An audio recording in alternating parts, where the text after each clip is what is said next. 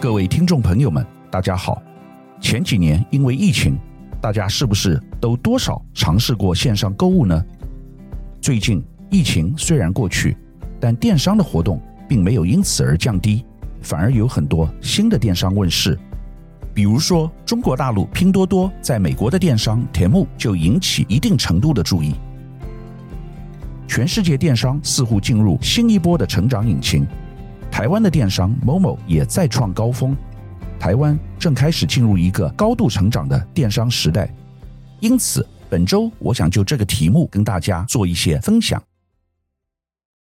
台湾各家电商的经营形态大致可分为 C to C 消费者对消费者贩售，如奇摩拍卖；B to C 企业直接销售产品给消费者，如 Momo PC Home。D to C Direct to Consumer 及品牌不透过中间商直接建立官方销售管道，以及 OMO Online Merge Offline 及品牌整合线上线下的系统与消费者数据，打造全通路购物体验。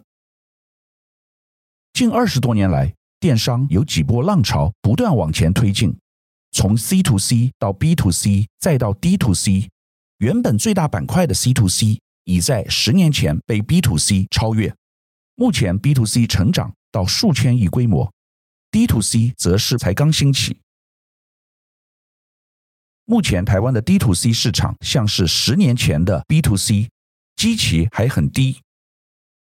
十年前台湾 B to C 市场，雅虎奇摩称霸，当年的雅虎奇摩年营收约一百多亿元。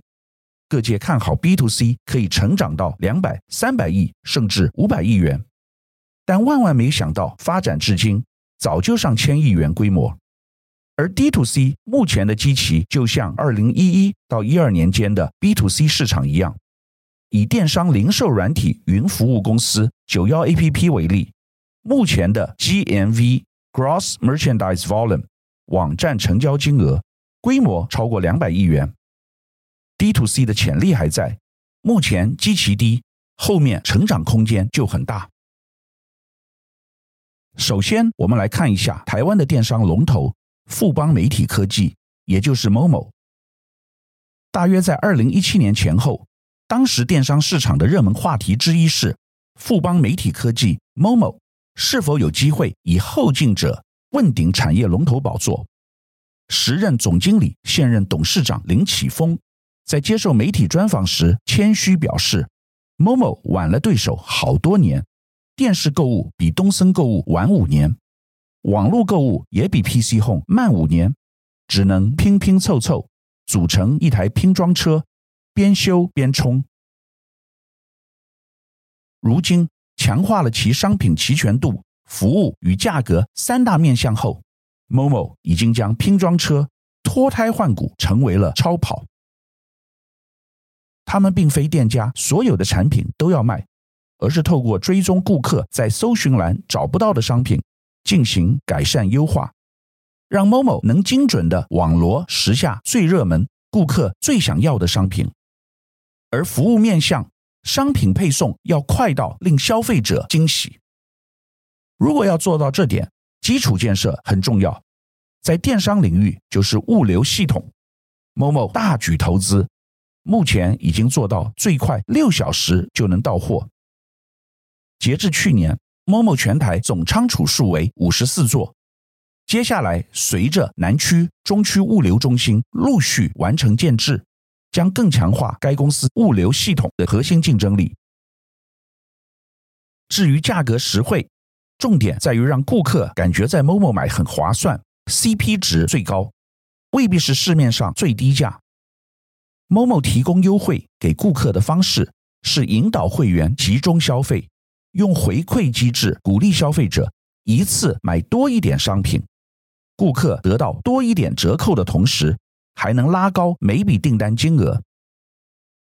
此外，搭配富邦集团内其他资源，如联名信用卡回馈、台哥大相互导流等，将会员福利层层堆叠，使消费者更有感。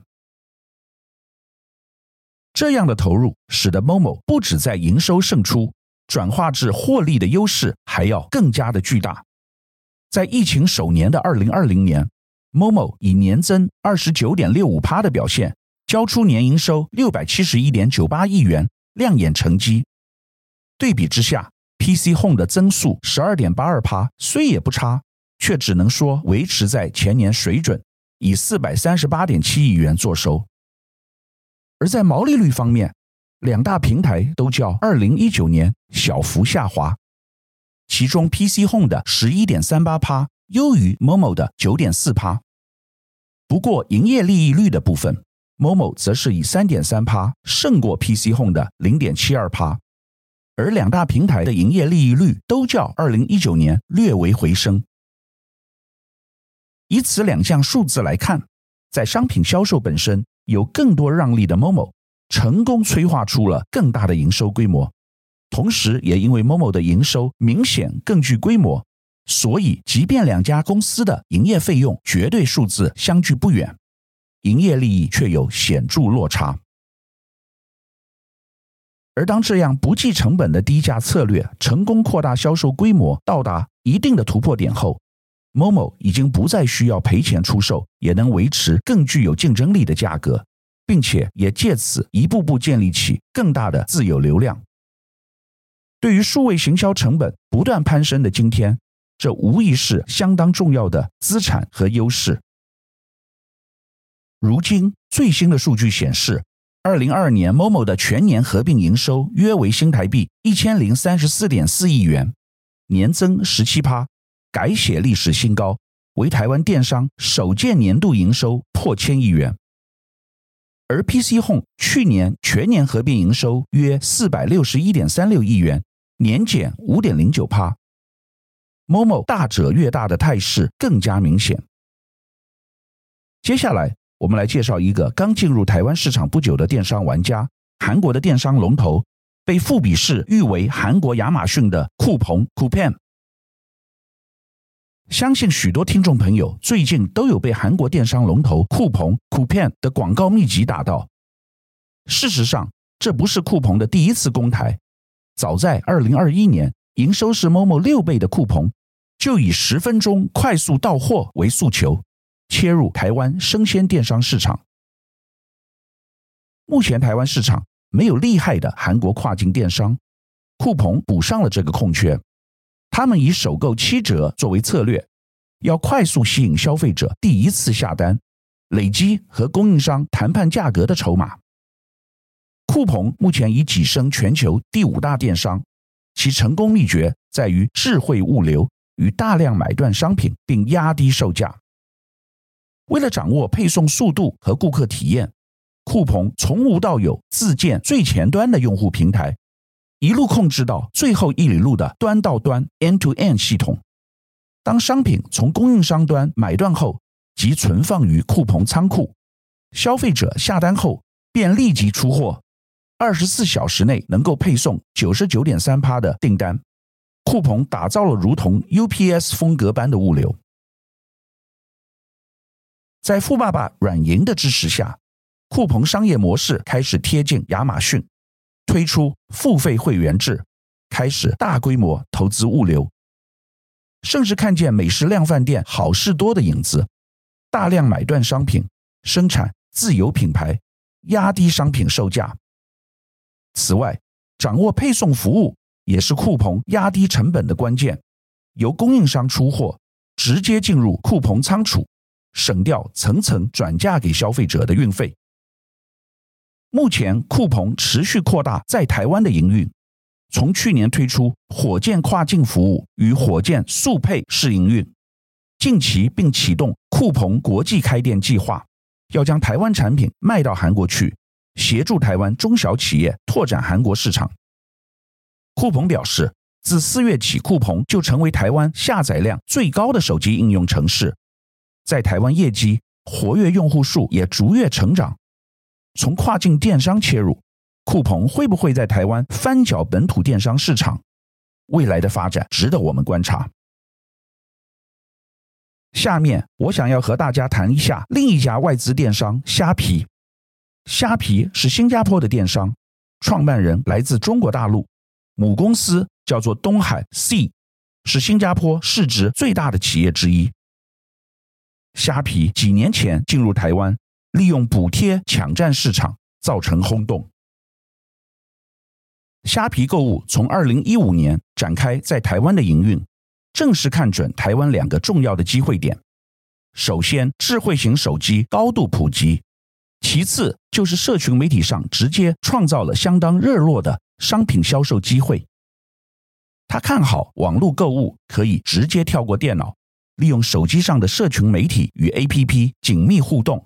打造一个不同以往的全新消费体验。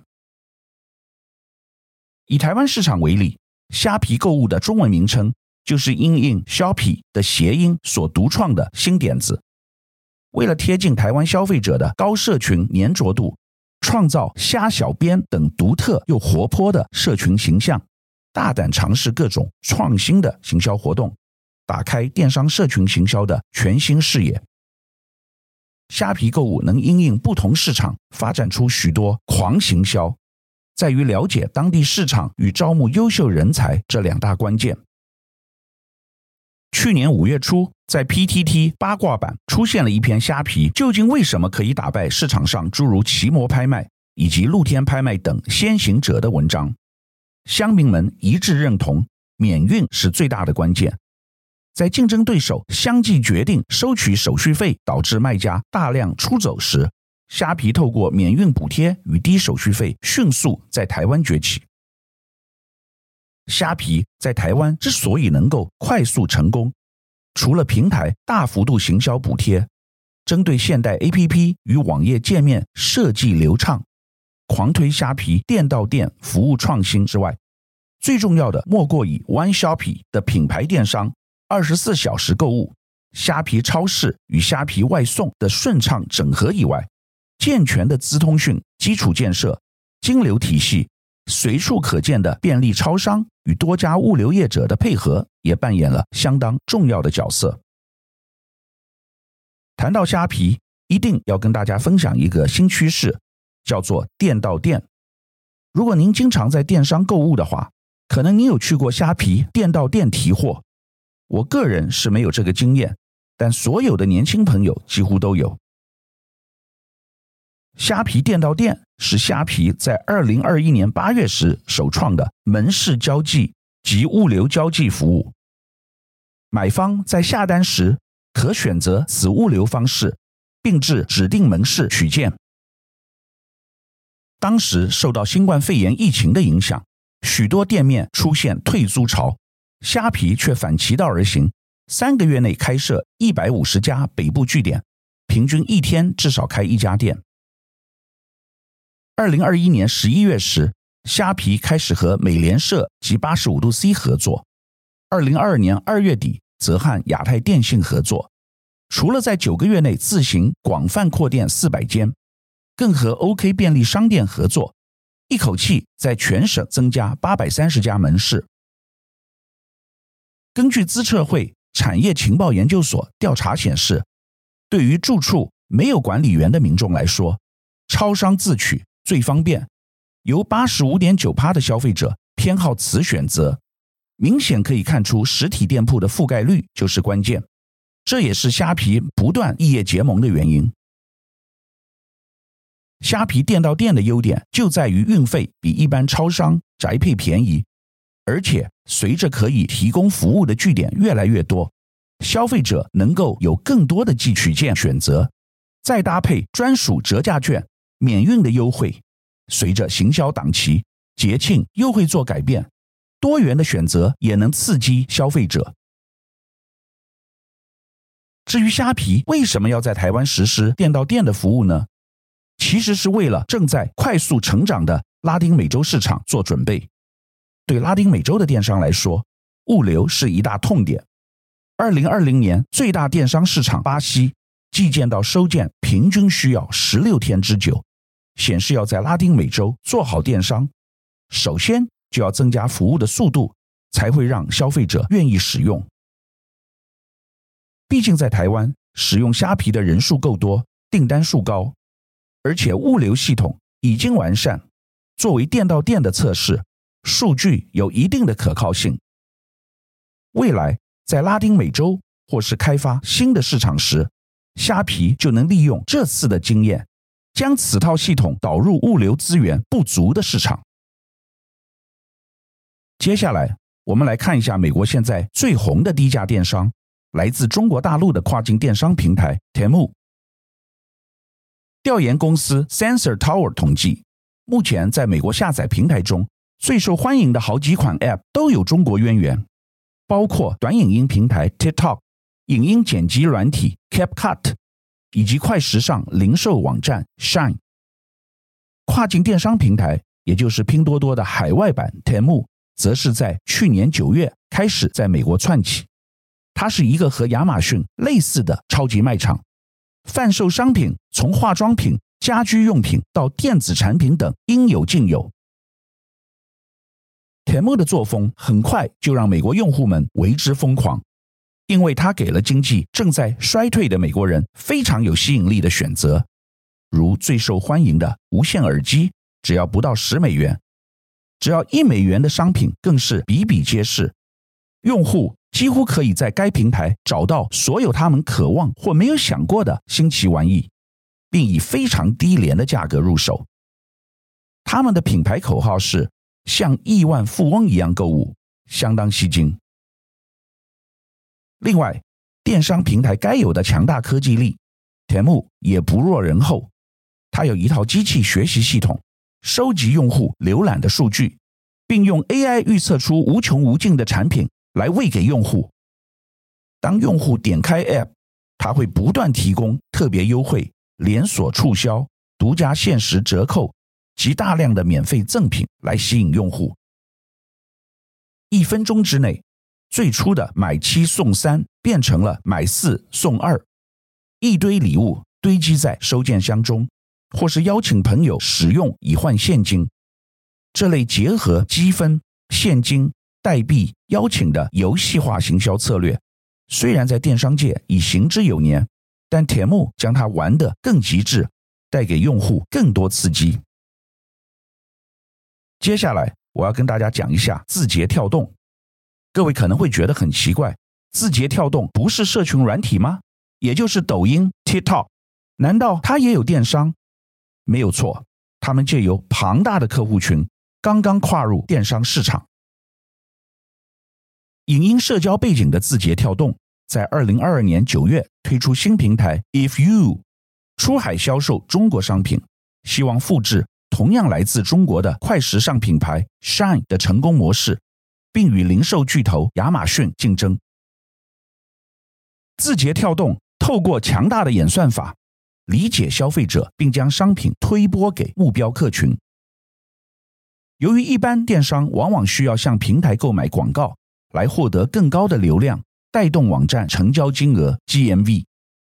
字节跳动旗下 TikTok 电商靠着集团优势，在亚洲地区做到流量变现。二零二二上半年 GMV 已达十亿美元，并朝五年目标四千七百亿美元前进。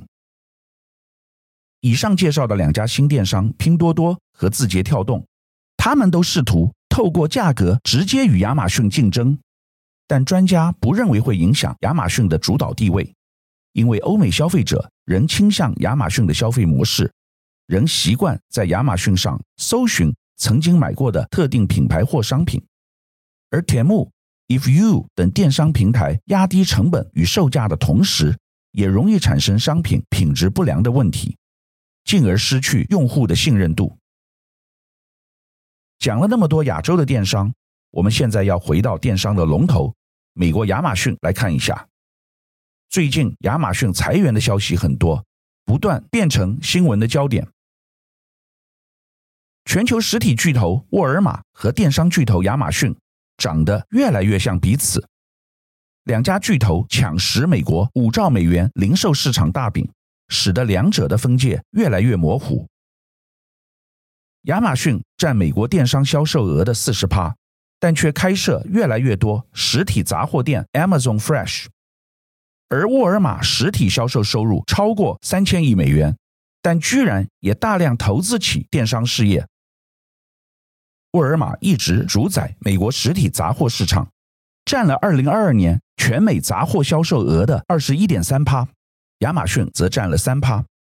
目前 Amazon Fresh 虽然只有二十七间店面，但亚马逊去年已经宣布要关闭书店，将焦点放在杂货零售上。对于亚马逊来说，进军实体杂货的另一项好处是可以搜集用户数据，更精准分析消费者习惯，这是亚马逊的强项。而沃尔玛的电商策略看起来就非常实体店面导向。也就是沃尔玛习惯的线上买、实体取货服务，这项服务是沃尔玛电商成长的主要推手。但比起实体取货，对于很多客人而言，配送到府或许更有吸引力。这场大战最需要的子弹就是大量资金。对沃尔玛来说，实体零售赚的钱已不够了，广告市场是一个能另辟收入的新战场。而亚马逊在这领域已经做得非常好。二零二一年线上广告收入达三百一十二亿美元，仅次于脸书和谷歌。二零二二年 Q4 成长率更超越这两家公司。沃尔玛则只有十六亿美元，所以这也是沃尔玛近年来努力拓展电商业务的原因。最后，我们来分析台湾电商发展与世界的比较。台湾电商交易额在二零二一年达新台币五千八百五十五亿元，为世界第二十名。电商渗透率，也就是电商占整体零售的比率，已达十六趴，排世界第十八名。台湾零售市场已正式进入虚实整合的快速演化期。Momo 与 PC Home 的商业模式类似，产品与物流本质差异不大。主要都以销售后才分润的方式，让供应商上架商品。当前者营收已是后者的两倍时，理论上若没有商业模式的大幅改变，落后者很难追上领先者。而现在也积极经营跨入电商的全联，拥有庞大客流量，其透过支付、生鲜外送、回供电商策略犀利，十分具有潜力。虾皮虽逐渐收紧补贴力道，但已建立能海纳百川、由各种供应商直接服务消费者的模式，提供五花八门、性价比高的产品，也是另一亮点。二零二三年台湾整体线上购物渗透率达十八趴，相比二零二二年再增加一个百分点，以二零二二年第三季台湾整体零售销售额年增十二点四趴。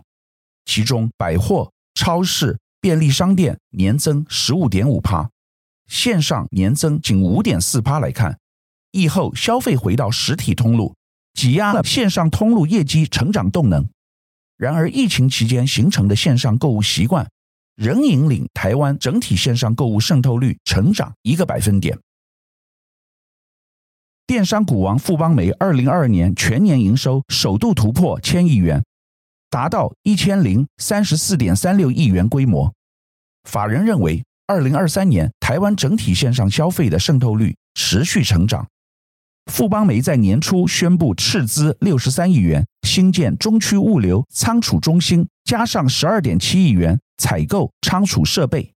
截至二零二二年年底的全省主仓数已达十九座，卫星仓达三十五座。在仓储物流的竞争优势是目前国内其他电商竞争者所无法匹敌的。二零二三年整体营收及获利可望再上一层楼。拉高到国际角度，以二零二三年主要国家的电商渗透率预估来看，韩国预估从二零二二年的四十五趴增加至四十八趴，中国由三十一趴提升至三十三趴，印尼由三十趴。扩增至三十二趴，新加坡由十八趴提高至十九趴，日本、马来西亚、菲律宾、印度则分别小幅增加一个百分点至十五趴、十二趴、十四趴、八趴，香港及越南持平，分别为十四趴与七趴。总而言之，台湾线上购物的渗透率仍低于韩国、中国、印尼及新加坡。未来仍有成长空间。以上是我为各位所分析最近台湾、亚洲以及美国电商的一些最新趋势。随着科技的进步，未来人们在网上消费会越来越多。如刚才的分享，台湾的线上购物比例仍低，我们预期未来会有很大的一波成长，也会有新的业者加入。总而言之，线上线下未来虚实整合是一个新的购物环境。台湾准备好了吗？值得大家注意。以上是本周我为您分享的趋势，感谢收听奇缘野语。如果喜欢我的分享，希望大家能够订阅、下载，以后直接收听我们的节目。另外，如果您想要留言与我分享您的心得，或是想要听什么样的新闻分析，欢迎到我们的脸书智门 Smart Gay 留言，或是私讯给我。欢迎大家推荐给你的亲朋好友们，邀请大家一起收听。那我们下集再见喽，拜拜。